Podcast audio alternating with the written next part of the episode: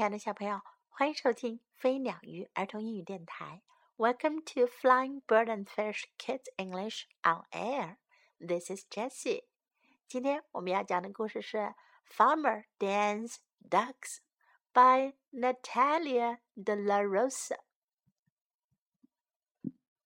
农夫丹不见了他的两只鸭子，鸭子去哪了呢？Farmer Dan looked for his two ducks. 农夫丹在找他的两只鸭子。He looked and looked. 他找了又找，but he did not see them. 可是他没有看见它们。Farmer Dan saw the cows.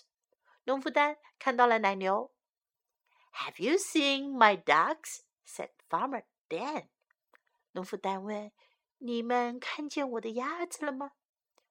No, said the cows. 奶牛说没有。Farmer Dan saw his hens. 农夫丹看见了他的母鸡们。He said, "Have you seen my two ducks?" 你们看见我的两只鸭子了吗？No, said the hens. 母鸡说没有。Farmer Dan saw his horses. 农夫丹看见了他的马儿们。he said, "Have you seen my ducks?" 你们看见我的鸭子了吗？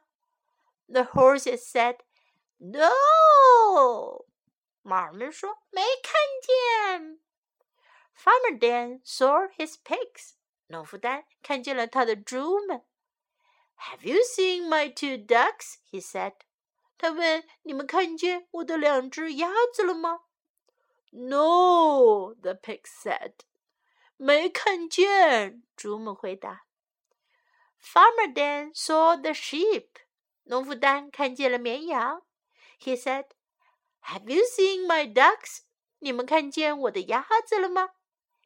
Yes, said the sheep。绵羊们说：“看见了。” Look in the grass, said the sheep。绵羊说：“你看草丛里。” Farmer Dan looked in the grass。 农夫丹就向草丛看过去。He did not see two ducks。他没看见两只鸭子。He saw ducks and ducks and ducks。他看见了好多好多好多只鸭子。原来呀，他的两只鸭子躲到了草丛里，孵出了好多只小鸭子出来了。在这个故事当中啊，我们听到了说“看见”的不同说法。看见 （see），see，如果是指过去的看见，我们就说 saw，saw。如果是指看见了，我们可以说 have seen，看见了。这是看见这个动词的三种不同的表达方式。在这个故事当中，我们会反复听到这三种形式的出现。我们来一起学习一下。Farmer Dan saw the cows。农夫丹看见了奶牛们。Saw 是指过去时间看到了奶牛们。因为故事一般都是发生在过去的，所以往往都会用这种形式。Farmer Dan saw the cows. Farmer Dan saw the cows. Have you seen my ducks? 你们看见我的鸭子了吗？Have you seen my ducks? Have you seen my ducks? 这句话，农夫丹在故事当中可是问了不少遍哦。小朋友们一定也听熟了，对吗？我们也可以用这个句型来问别人有没有看见你的什么东西。Have you seen my toys? 你看见我的玩具了吗？Have you seen my toy cars? 你看见我的玩具车了吗？Have you seen my books？你看见我的书了吗？Have you seen my mom？你看见我的妈妈了吗？小朋友们，这个句型是不是很有用啊？Farmer Dan saw his hens。农夫丹看见了他的母鸡。Farmer Dan saw his hens。Farmer Dan saw his hens。Have you seen my two ducks？你们看见我的两只鸭子了吗？Have you seen my two ducks? Have you seen my two ducks? Farmer Dan saw his horses. 农夫丹看见了他的马儿们。Farmer Dan saw his horses. Farmer Dan saw his horses.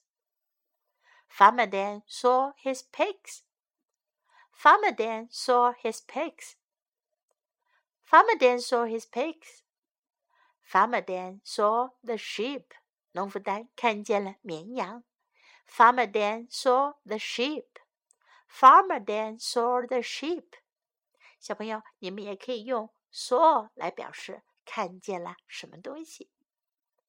I saw you，我看见你了。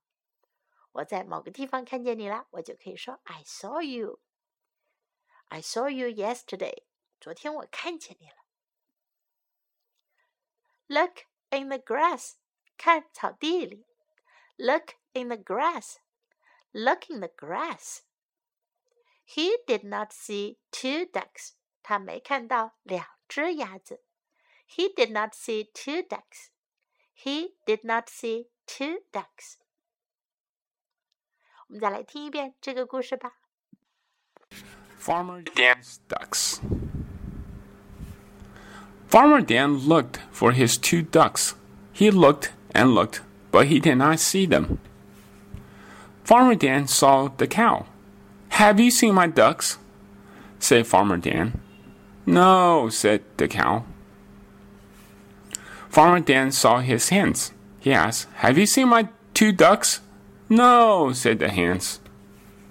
Farmer Dan saw his horses. He asked, Have you seen my ducks? Horses said, No. Farmer Dan saw his pigs. Have you seen my two ducks? He said, No, the pigs said. Farmer Dan saw the sheep. He said, Have you seen my ducks? Yes, said the sheep. Look in the grass, said the sheep. Farmer Dan looked in the grass. He did not see two ducks. He saw ducks and ducks and ducks. 小朋友，今天的故事就讲到这里。Do you like today's story? Hope you enjoy it. Now, this is Jessie saying goodbye.